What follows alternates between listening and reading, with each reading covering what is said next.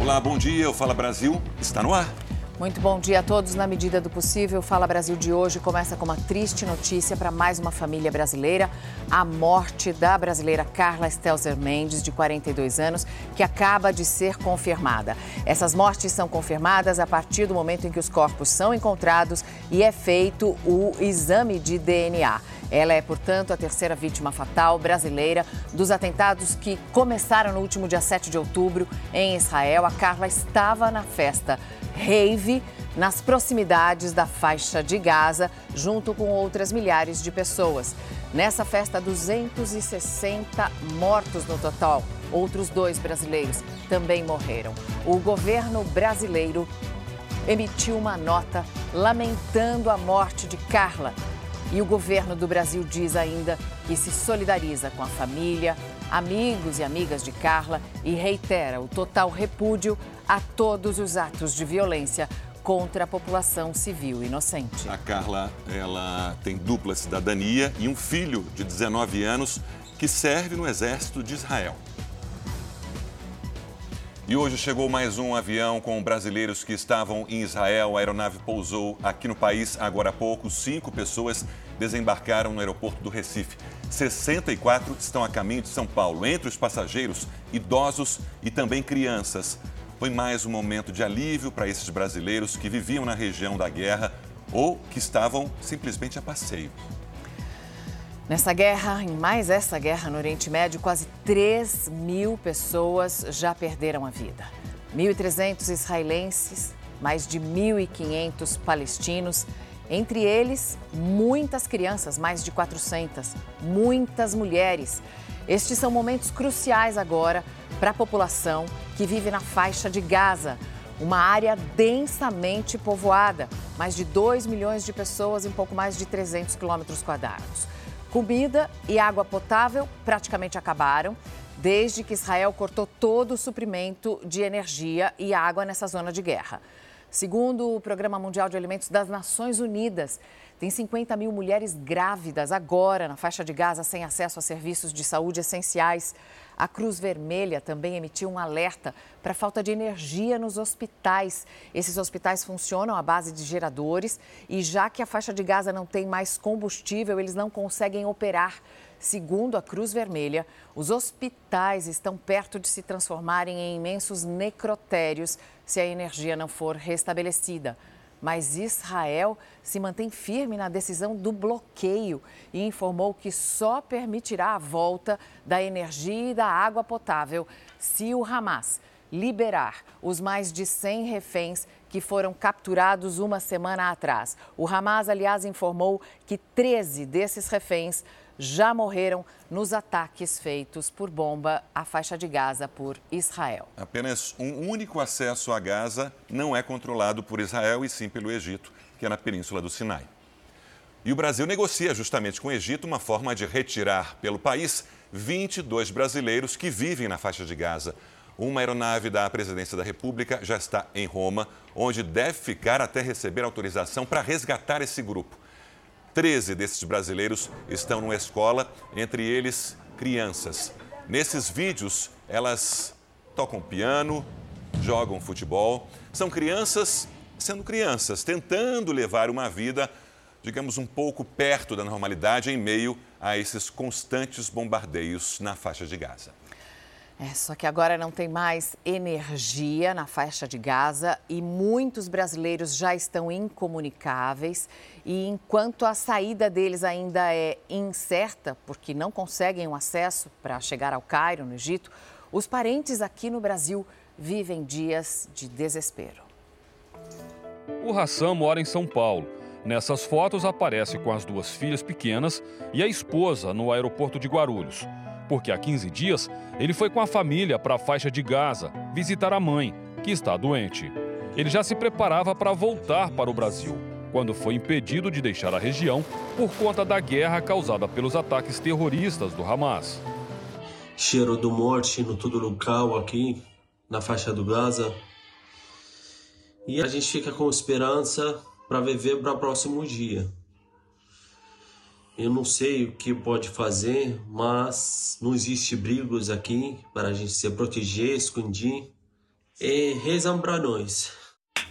No vídeo enviado com exclusividade ao Fala Brasil, Hassan contou como têm sido os dias com a contraofensiva de Israel. Famílias não tem nada a ver com esses grupos, com ninguém, fica feridas, mortas, e a gente fica com muito medo por causa do, do barulho do bombardeio. À noite caem muitas bombas, exclusive. A gente não fica sabendo aonde essas bombas caem. E as crianças ficam bastante com medo. Os sogros do Hassan ficaram em São Paulo e aparecem nessa outra foto, se despedindo do casal e das netas. Sem contato, estão com medo e ansiosos pela volta deles ao Brasil. Quero minha filha, ajuda, por favor. A família do Hassan está se escondendo na faixa de Gaza. Além dos bombardeios vindos de Israel, precisa evitar o grupo Hamas. Com os cortes de energia, nem o celular para comunicação está funcionando. Para tentar fazer contato com outros países, só no improviso. A última vez que a família falou com Hassan foi na quarta-feira, uma conversa rápida pelo telefone celular. Ele disse que estava tudo muito difícil, já estava faltando energia, água, já havia mudado de endereço inclusive quatro vezes, estava no quinto local na casa da irmã e já não tinha mais para onde ir. Eles vão tentar falar com ele agora de novo. Foram várias tentativas. Hassan já não atende mais e nem responde às mensagens, o que só aumenta a aflição dos parentes aqui no Brasil. Nós ligamos, ligamos e não, ninguém atende. É, aumenta a ansiedade, aumenta a angústia, a preocupação. E o que ele pede é que as autoridades possam ajudá-lo nesse quesito de trazer a família de volta para cá. Brasileiros ainda estão na faixa de Gaza esperando para serem resgatados pelo governo brasileiro. Infelizmente, não tem segurança em nenhum lugar lá. Não tem como, não tem nenhum lugar para fugir. Não tem comida, não tem energia, não tem nada. Nas redes sociais, uma brasileira relata o medo de viver na região. E é possível ouvir o barulho de bombas explodindo. Tá ficando cada vez pior do que antes. Olha lá, tem um ataque lá na minha frente. Gente.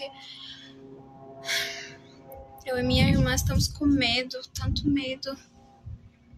Querendo sair daqui o mais rápido possível.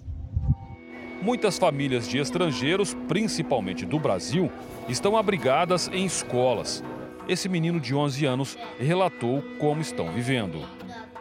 Eu preciso de colchão para nós dormir, porque a gente não sabe é, quantos dias a gente vai ficar aqui.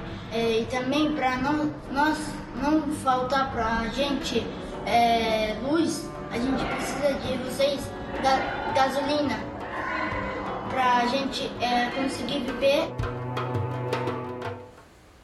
O céu da faixa de Gaza amanheceu novamente tomado por fumaça e clarões dos bombardeios israelenses.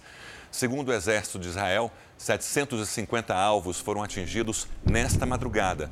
Pelo menos 12 prédios foram destruídos. Cerca de 2 milhões e 300 mil pessoas vivem na região. É importante dizer que quase metade da população da faixa de Gaza tem até 14 anos de idade e a idade média da população em Gaza é de 18 anos apenas. E é por isso que, quando as mortes em Gaza são contabilizadas, muitas delas são de crianças e de adolescentes também. Já foram mais de 3 mil alvos bombardeados na faixa de Gaza somente nesta primeira semana de guerra entre Israel e o Hamas. Aliás, o Hamas agora voltou a disparar foguetes em direção a Israel, ali nas proximidades da fronteira com a faixa de Gaza. Nesta sexta-feira, você está vendo imagens da Força de Defesa de Israel interceptando os foguetes que tinham partido ali da fronteira com a faixa de Gaza.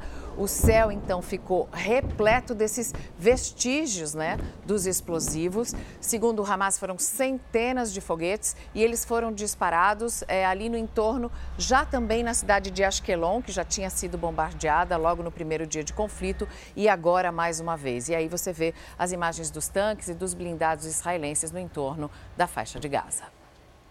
E a população de Israel e os judeus de todo o mundo, eles estão em alerta máximo para o que o grupo terrorista Hamas chamou de Day of Rage, um dia de fúria, ódio, raiva. Vamos falar ao vivo com a nossa correspondente Denise Odoris, que está em Jerusalém, onde ocorrem protestos e a segurança, inclusive, foi reforçada para evitar novos ataques dentro do território israelense. Denise, boa tarde para você aí em Israel. Explica para a gente o que é esse dia de fúria e o que acontece nesse momento aí em Jerusalém.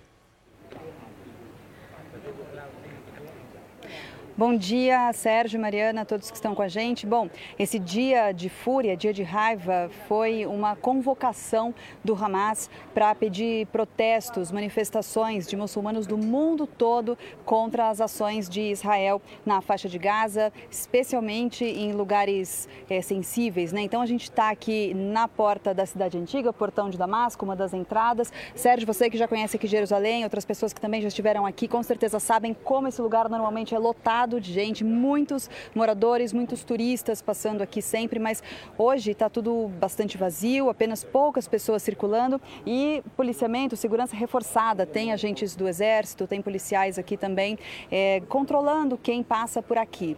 Isso porque hoje é sexta-feira, também já é um dia mais sensível, é o dia das rezas mais especiais dos muçulmanos. É o dia em que muitos muçulmanos vão à mesquita de Al-Aqsa, que fica dentro da cidade velha. Normalmente Não há muitas restrições né, em dias normais de quem pode entrar lá, claro, apenas muçulmanos no, no dia de sexta-feira, porém hoje essa restrição foi feita, então o, apenas pessoas com mais de 50 anos estão sendo liberadas para fazer suas rezas ali nesse local tão sensível, terceiro lugar mais sagrado do islamismo. Então a gente teve algumas horas atrás uns sons de explosões, bastante eh, fumaça também, a gente viu ao longe e, e relatos de confrontos aqui próximo à cidade antiga, mas não há, por enquanto, relatos de feridos. E também há relatos, bom, tem os agentes do exército, como vocês podem ver passando aqui, é, bom, então a gente teve relatos também de protestos de muçulmanos em cidades de países aqui da região, em Bagdá, no Iraque, em Amman também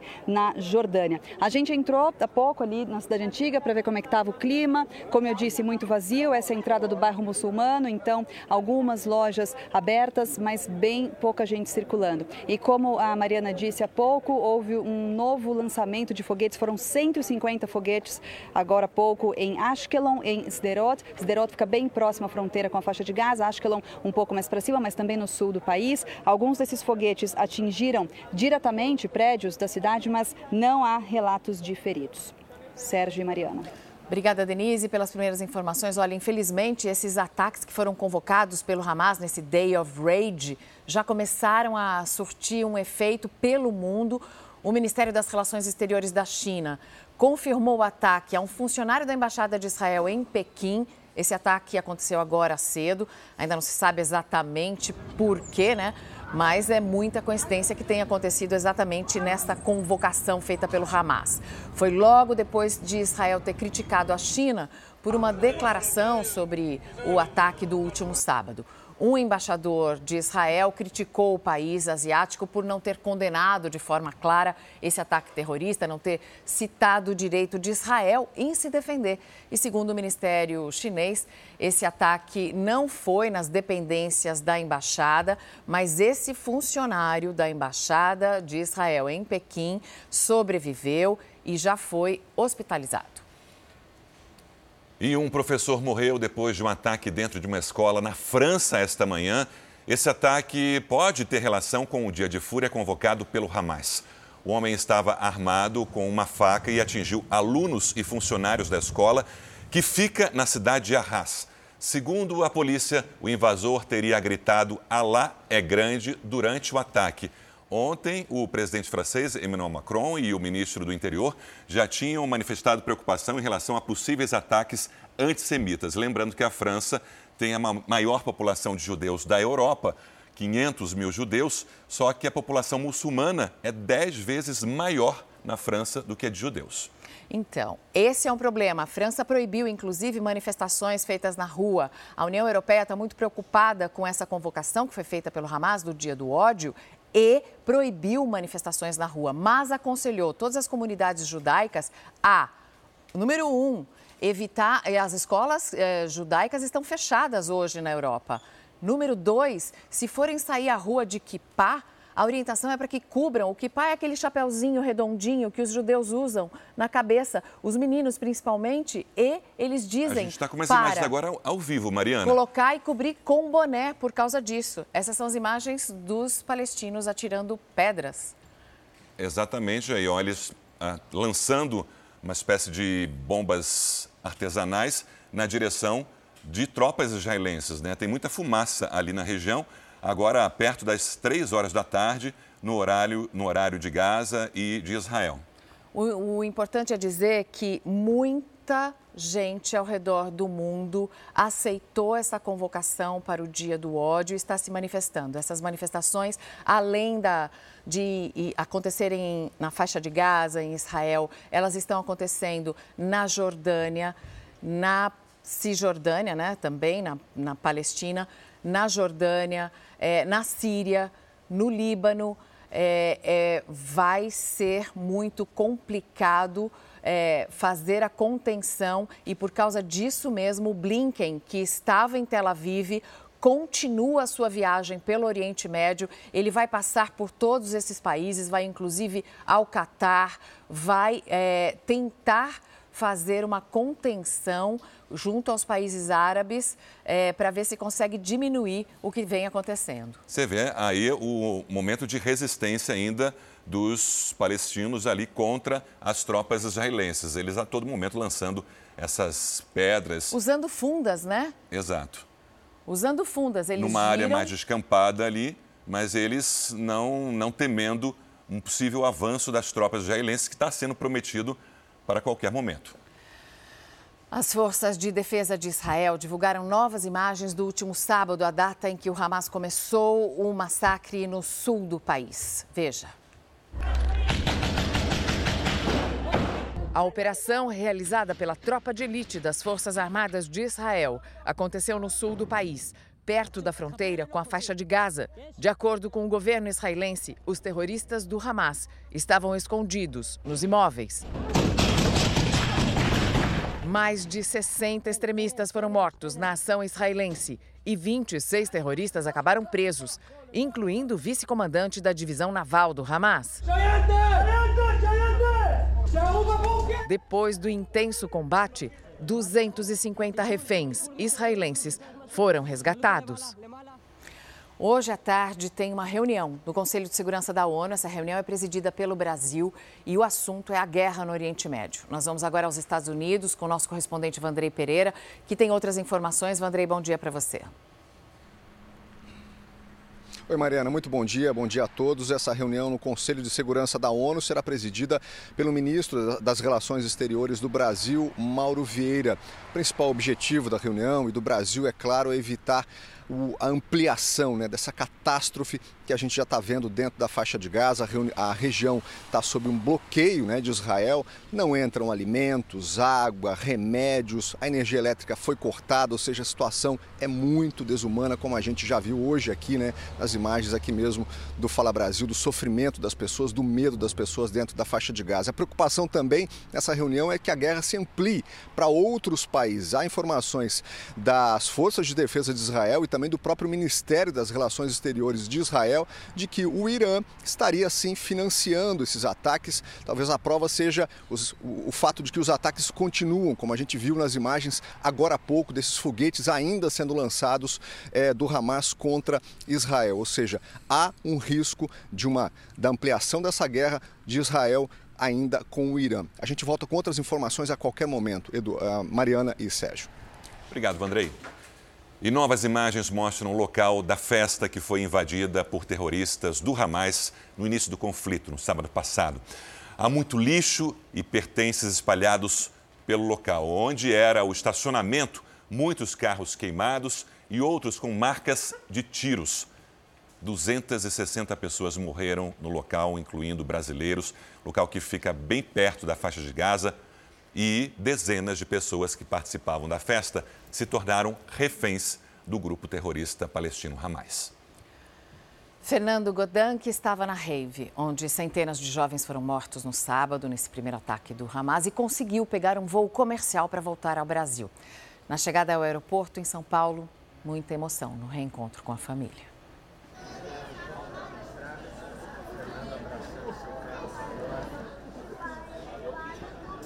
A emoção está mil. A gente vai descansar agora. Chegamos, como vocês podem imaginar, a gente passou um tremendo período aqui. Isso aqui, eu estava lá na, no festival, na Rave que aconteceu, que 260 pessoas foram mortas e mais um monte foi sequestrada. A gente está esperando para ver o que vai acontecer com elas. É, eu quero que todo mundo que esteja no, em Israel, que a gente deixou para trás, amigos, família que continuam lá, tem que ser forte agora é, solidário. Agora são nove horas pelo horário de Brasília. A gente vai novamente com imagens ao vivo, agora na região do conflito no Oriente Médio conflito entre Israel e os grupos terroristas Hamas. São três da tarde pelo, pelo horário local. A gente vê muita fumaça ali, ó. Aparentemente é um, um, posto de gasolina que está ali próximo, e a concentração de manifestantes com bandeiras ali, a expectativa de protestos nesse que foi definido como o dia de fúria por um ex-líder do Hamas essa sexta-feira. São muitos os protestos na Cisjordânia, são os protestos é, no Líbano, é, e esses e essa tentativa né, de dispersar a população com é, bombas de gás, bombas de efeito moral para dispersar a população que sai às ruas hoje é, numa clara manifestação a favor do Hamas. Agora, é importante que se diga que nem todo palestino é a favor do Hamas. Essas são imagens ao vivo, imagens ao vivo que a gente traz para você, para que você tenha uma ideia do que está acontecendo neste momento no Oriente Médio. A população civil também saindo às ruas, manifestando seu apoio à Palestina, mas uma coisa é um Estado da Palestina e as pessoas serem a favor da criação desse Estado.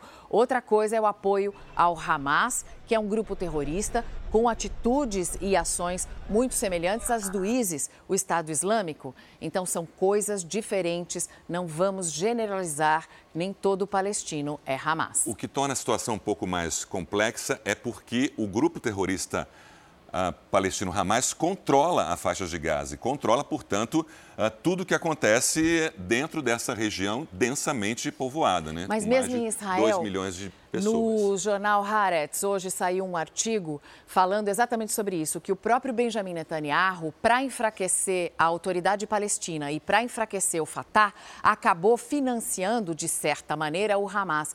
Num artigo de 2019, eles já diziam, nunca vi isso, estamos é, financiando o terrorismo contra nós mesmos e hoje, em Israel, o Benjamin Netanyahu já está com a imagem muito, mas muito em baixa. E, inclusive, os secretários de governo dele já foram até agredidos na frente de um hospital, porque eles estão furiosos ao ver o que foi que o primeiro-ministro deixou acontecer e no que se transformou a região a partir das políticas, porque são decisões tomadas por todos, pelos dois lados, né? Netanyahu então, já teve dificuldade dessa última volta ao poder. Exatamente, por ser muito radical, né? Agora a gente vê as consequências dessa política. Os jovens estão morrendo nessa guerra, mas quem toma as decisões são os velhos. Olha, o conflito entre Israel e o grupo terrorista Hamas já deixou mais de 2.800 pessoas mortas. E o secretário de Estado americano, o Blinken, chegou a Israel, declarou apoio ao país, já mandaram é, os navios de guerra, caças, os dois trabalham juntos para tentar resgatar esses reféns que foram levados para a faixa de Gaza. A cada soldado que se junta ao exército israelense na fronteira com a faixa de Gaza, um ataque terrestre no território palestino parece mais próximo. Milhares de reservistas se juntaram ao serviço militar nos últimos dias. Enquanto isso, Israel continua o cerco à faixa de Gaza com ataques aéreos.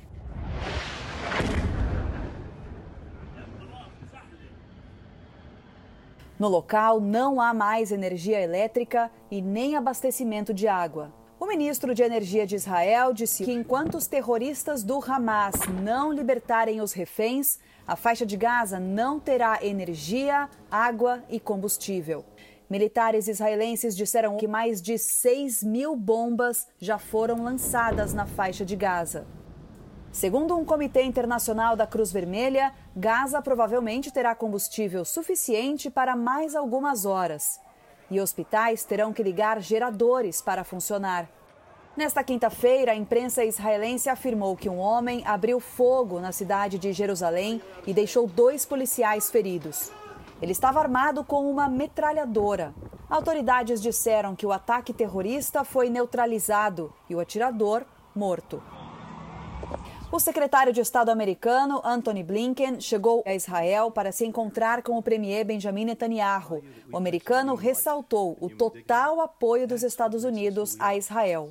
Blinken disse ainda que a prioridade é resgatar os reféns que estão em poder do Hamas. O secretário de Estado também se encontrou com americanos que sobreviveram ao ataque do Hamas ao festival de música no último sábado. Conseguimos escapar, mas muitos amigos não conseguiram. E eles estão em cativeiro agora em Gaza. Gaza. Disse Lior Gelbaum, que estava na rave atacada. As forças israelenses informaram aos familiares de 97 reféns que eles foram sequestrados por extremistas do Hamas e agora estão todos detidos em Gaza.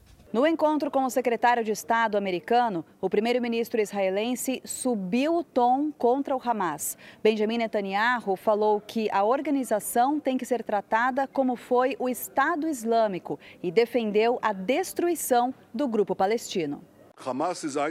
Hamas é Estado Islâmico. E da mesma forma que o Estado Islâmico foi destruído, o Hamas também deve ser destruído, disse o premier. Netanyahu se encontrou com soldados da tropa israelense. A medida faz parte do governo de emergência formado com o opositor Benny Gantz até o final da guerra. Em pronunciamento, o comandante do exército israelense também disse que Gaza não será a mesma depois que os líderes do Hamas forem derrotados. Essa destruição do Hamas vai acontecer ao custo de quantas vidas inocentes de civis? Ali você tem um exemplo de como são feitos os bombardeios é, para destruir os alvos na faixa de Gaza. É, Israel manda bombas na perpendicular para que as ogivas explosivas elas alcancem é, o máximo possível de profundidade para garantir o quê? Que toda a estrutura seja demolida, mas principalmente o subterrâneo. Debaixo da faixa de Gaza tem mais de 500 quilômetros de túneis. Túneis que estão escondendo bombas, túneis que estão escondendo inclusive reféns, e o Hamas já disse que 13 deles já foram mortos. Milhares de mortes e uma escalada de tensão na guerra entre Israel e terroristas do Hamas. E o enviado especial Roberto Cabrini tem o panorama desta sexta-feira e mostra o momento em que um grupo da Marinha israelense enfrenta palestinos. O número de vítimas aumenta a cada dia. Já são mais de 2.800 mortes, 1.300 israelenses e 1.500 palestinos. A tensão na região pode aumentar nesta sexta-feira o fundador do Hamas, Khaled Mesral, clama aos muçulmanos a luta armada contra os israelenses.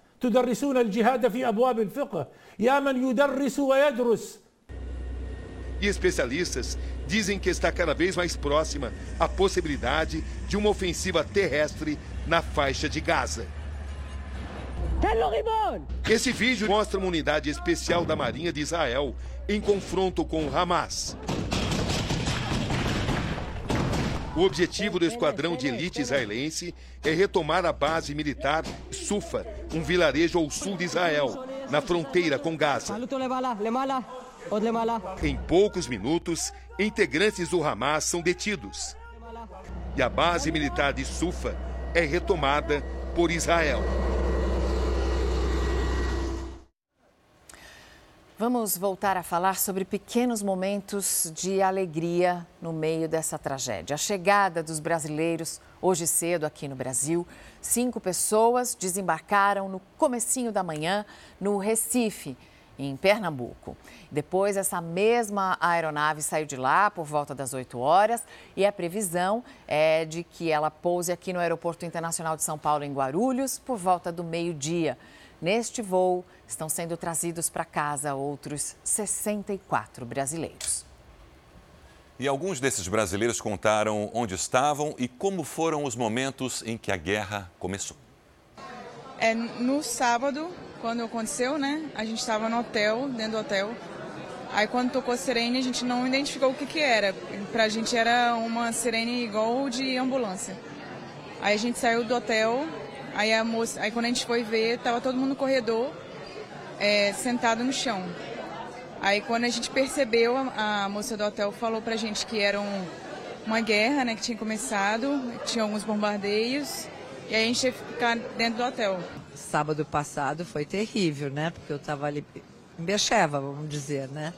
Então não era muito longe, então toda hora era bomba, né? Muito assustador, né? Quando tudo começou, nós estávamos lá, né? Mas não na área que estavam acontecendo as coisas é, relacionadas com a guerra. Mas aos poucos foi chegando. Nós, por exemplo, todo dia nós tínhamos que ir para o abrigo, porque eu tocava sirene e tal. Entre os passageiros desse avião também estão algumas jogadoras de vôlei. Elas iriam morar por oito meses em Israel para participar da Liga Israelense de Vôlei. E elas contam detalhes do que viveram lá. Eu estava em Roda Sharon, do lado de Tel Aviv. Participei bastante assim das, das sirenes, das idas aos bunkers. Foi bem assustador. Assim. A minha volta é um alívio. Graças a Deus a gente está aqui agora em solo brasileiro. É um. Assim, a gente está em estado de pânico ainda. Como é que foi viver isso tudo com a bebezinha tão pequena, né? Dessa tensão para tentar voltar para casa? Nossa, eu só queria voltar e proteger ela. Se eu fosse sozinha, eu acho que eu, eu, eu lidaria melhor com a situação. Mas com ela, assim, eu falei, nossa, vou voltar. E foi chegando o dia, começou a bater a ansiedade e as meninas também vão embora, vão embora, todo mundo preocupado com ela, minha família. Mas deu tudo certo, graças a Deus. Ainda bem. O ministro da Defesa, José Múcio Monteiro, disse que o governo pretende trazer todos os brasileiros em até 10 dias. A semana que vem toda, nós vamos trazer todos. Existem, eu tenho a impressão que já temos 2.500 inscritos e virão todos. Essa semana fecha com 900, ainda tem um saldo lá que nós vamos buscar. Agora, esses aviões que estão em Roma estão aguardando exatamente os brasileiros que estão na faixa de Gaza, nas áreas mais é, perigosas. O avião com brasileiros que saiu do Recife com destino a São Paulo já está a qualquer momento passando próximo ao estado e o repórter Bruno Piscinato acompanha a expectativa para a chegada de mais esse avião. Bruno, bom dia. Oi, Sérgio, bom dia para você, para quem acompanha o Fala Brasil. Nós estamos em frente né, à portaria da Base Aérea Militar aqui em São Paulo, no Aeroporto Internacional de Guarulhos. Para localizar as pessoas, tem o aeroporto comercial, onde chegam os voos é, de linhas normais, né? E aqui esse voo que vai trazer os brasileiros dessa região de tensão, lá de Israel, vai chegar, essas passageiros vão desembarcar e vão vir aqui para a Base Aérea é, Militar. Aqui eles serão recepcionados por familiares e é por aqui que eles vão sair, então, esses 64 passageiros. A gente já mostrou mostrou no Fala Brasil. Um voo com 69 passageiros veio de Tel Aviv, saiu ontem de Tel Aviv, já passou pelo Recife. Cinco passageiros ficaram no Nordeste e outros 64 vêm para cá. Entre esses 64 passageiros, nós temos crianças, idosos e duas mulheres gestantes. Somando esses passageiros que chegam a partir das 11h50, é o horário estimado para eles chegarem aqui, já serão somados 425 brasileiros que retornaram dessa área de tensão, dessa área de Israel. Então, Então são esperadas a volta de mais 1.600, 1.700 brasileiros que já fizeram a inscrição para tentar repatriar, né, para tentar voltar aqui ao Brasil. Nós seguimos acompanhando todos os detalhes aqui da base aérea militar em São Paulo, né, ao lado do aeroporto internacional, então, da chegada desses brasileiros que saíram ontem de Israel. Sérgio, Mariana. Obrigada, Bruno. Somando a esses que você mencionou, com esses que estão chegando, seremos 494 brasileiros já repatriados. É, e no total vai passar de mil. Enquanto isso, enquanto tem muita gente que está conseguindo voltar ao Brasil para fugir dessa guerra, outros decidiram permanecer em Israel. Entre eles, brasileiros que têm dupla nacionalidade e que foram convocados pelo exército israelense. É neste quarto onde uma brasileira que mora há 30 anos em Israel se esconde com a família quando as sirenes alertam para o lançamento de foguetes inimigos. Esse é o quarto antibombas, é um quarto normal, o quarto do meu filho, que ele dorme. Mas como vocês podem ver, tem aqui uma janela que é tá fechada e tem uma uma, uma parede de ferro entre a persiana e o vidro. A família mora em um kibbutz, uma espécie de vilarejo a cerca de 60 quilômetros da faixa de Gaza. E tem aqui também um, um, um aparelho que é para, se Deus o livre, fomos atacados por um é, ataque de químico, que a gente possa receber ar e poder respirar. Apesar de acostumada com as tensões militares presentes no país há anos, a brasileira casada com um israelense, mãe de três filhos, afirma que nunca presenciou uma situação tão grave quanto a de agora, mas está decidida a permanecer em Israel.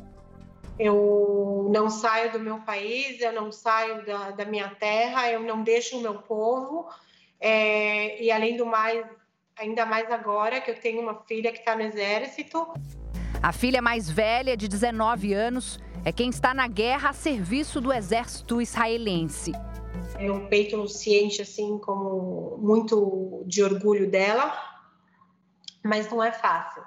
Eles são ainda jovens, eles perdem um pouco da inocência quando acontece esse tipo de coisa. Jairo Gavendo é primeiro sargento da reserva do Exército de Israel e mora há mais de 20 anos aqui no Brasil.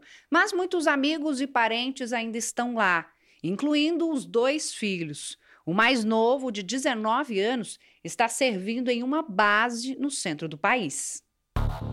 Pai e filho se falam sempre que possível pelo celular.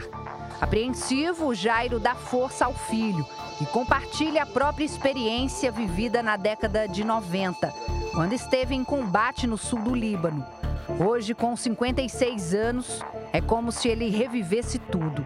A gente percebe aqui no Brasil amigos nossos ligando, me perguntando é, como estão meus filhos, como que eu tô, é um, um sentimento de solidariedade. E eu acho que pessoas com discernimento uh, entendem o que, que acontece ali. Jairo teme os rumos da guerra e confessa que já considerou voltar para ajudar o país. Eu me sinto comigo mesmo é, mal em deixar meus colegas aí à frente e os meus filhos lá. Eu me sinto em condições, claro, eu não sou jovem, 56 anos, já não tenho mais meus 18 faz tempo. Muito provavelmente não teria condições físicas de atuar fazendo o que eu fazia antes, mas numa retaguarda, numa torre de, de guarda, ou talvez alguma outra coisa um pouquinho mais que isso, eu me vejo em condições. Toda a nossa esperança nesse momento está depositada nos nossos soldados e eu sei que os nossos soldados eles eles têm essa força interna e eles sabem que se a gente perde Israel a gente a gente perde a pátria. Os ataques a Israel provocados por terroristas do Hamas já deixam vítimas há muitos anos na região. É o caso de um brasileiro que perdeu a filha em 2005 em um confronto organizado pelo grupo extremista. De sábado até agora, cidadãos de 42 países foram mortos ou continuam desaparecidos nesse conflito iniciado pelo Hamas. Natan nasceu em São Paulo e mora em uma comunidade de brasileiros no sul de Israel há 40 anos. Os confrontos que começaram no sábado fizeram a família dele relembrar outra tragédia com o envolvimento de extremistas do Hamas. Em 2005, a filha de Natan foi vítima do grupo terrorista. Na época, ela tinha 22 anos e morreu em um ataque a partir da faixa de Gaza. Eram três uh, membros da Hamas do lado da, da fronteira e a casa da minha filha, em relação à fronteira, era 400 metros. Então, eles usaram o que se chama um morteiro, que foi exatamente o que caiu na cabeça dela. A morte da filha do Natan é um exemplo de que há muito tempo o Hamas não poupa nem mesmo civis durante os ataques, o que é considerado crime de guerra pela ONU desde 1977. Para o Instituto Brasil-Israel, o grupo extremista é violento até com os palestinos que vivem na faixa de Gaza. O governo do Hamas não é um governo, é, vamos dizer assim, pacífico, é um governo autoritário. Ele é uh, fundamentalista islâmico. Então é um governo ditatorial, é um governo opressor também para o próprio povo palestino. Então, uh, para a população que vive na faixa de Gaza, não há, não há saída. De acordo com o Ministério das Relações Exteriores de Israel, cidadãos de quase 40 países morreram ou seguem desaparecidos desde sábado, após os ataques. A comunidade em que o Natan mora é um kibbutz que fica a 7 quilômetros de distância da faixa de Gaza. O lugar onde eu moro é a, é a, é a linha, é a linha de frente para possíveis ataques todas as, as cidadezinhas e, a, e, as vilas que estavam mais para o sul foram evacuadas. Não tem mais ninguém. E, e aqui ainda tem gente, sou eu, e mais umas 200 pessoas. Quem resiste na região convive com o medo diário de novos ataques do Hamas. A situação no momento me parece que está começando a piorar outra vez. Nunca tinha acontecido nada parecido com isso. Nada, nada, nada. Um grupo terrorista que fabrica suas próprias armas, às vezes até é, usando o encanamento, por exemplo. Ah, não tem fornecimento de água, eles usam os aquedutos, desenterram para fazer lançador de foguete. Um grupo que tem como único objetivo destruir Israel. E é dessa forma que o Hamas é definido por especialistas em Oriente Médio, que foram ouvidos pelo jornalismo da Record. O Hamas é o maior grupo de militantes islâmicos palestinos. O grupo surgiu no final da década de 80 contra a ocupação israelense na Cisjordânia e na faixa de Gaza. Desde 2007, o Hamas controla a faixa de Gaza depois de vencer as eleições legislativas e expulsar e matar lideranças do Fatah, uma organização mais moderada. Além de atuar politicamente, o Hamas tem um braço armado que realiza as ações terroristas contra Israel, como a que teve início no sábado passado. Hamas, em árabe, significa Movimento de Resistência Islâmica. Mas para os historiadores e especialistas em Oriente Médio, o grupo não representa os interesses nem as aspirações da população palestina. Segundo eles, o Hamas é simplesmente uma organização terrorista que tem um único objetivo: destruir Israel. Se você atinge deliberadamente, intencionalmente civis por objetivos políticos, religiosos, ideológicos, você está cometendo atos terroristas. Enviar mísseis ou foguetes é, deliberadamente contra cidades israelenses que vão cair nas casas das pessoas, isso é uma ação terrorista. Então, Hamas, por definição, as suas ações são consideradas ações terroristas. O cientista político diz ainda que há tempos o grupo palestino passou a fabricar armamentos em Gaza. O Hamas fabrica armas, ele consegue desenvolver fábricas de foguetes já há alguns anos. O Irã é o principal financiador, apoiador é, do grupo e manda dinheiro para o Hamas, aonde o Hamas, com esse dinheiro, consegue desenvolver a produção é, dessas armas dentro da faixa de Gaza. Além de Israel, os Estados Unidos e parte da União Europeia consideram o Hamas uma organização terrorista. Muita expectativa para uma operação de terra do exército de Israel na faixa de Gaza.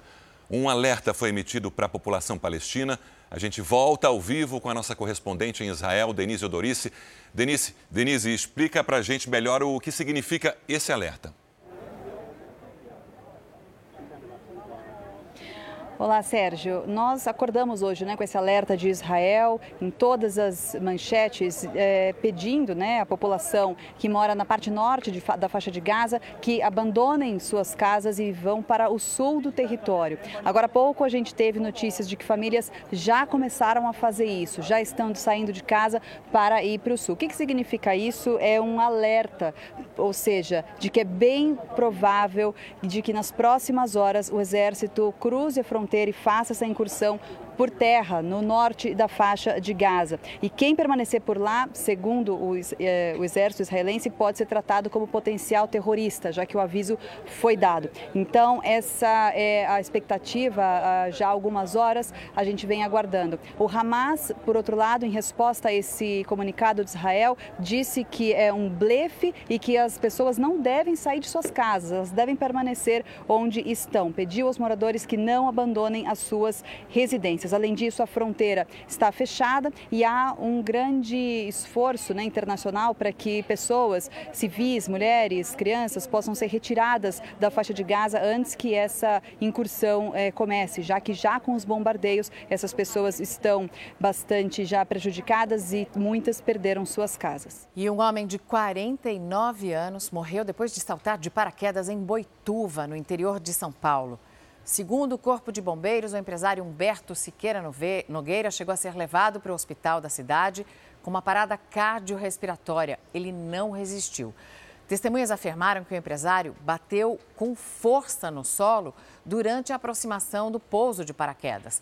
A Polícia Civil informou que não houve falha no equipamento e está investigando as causas desse acidente.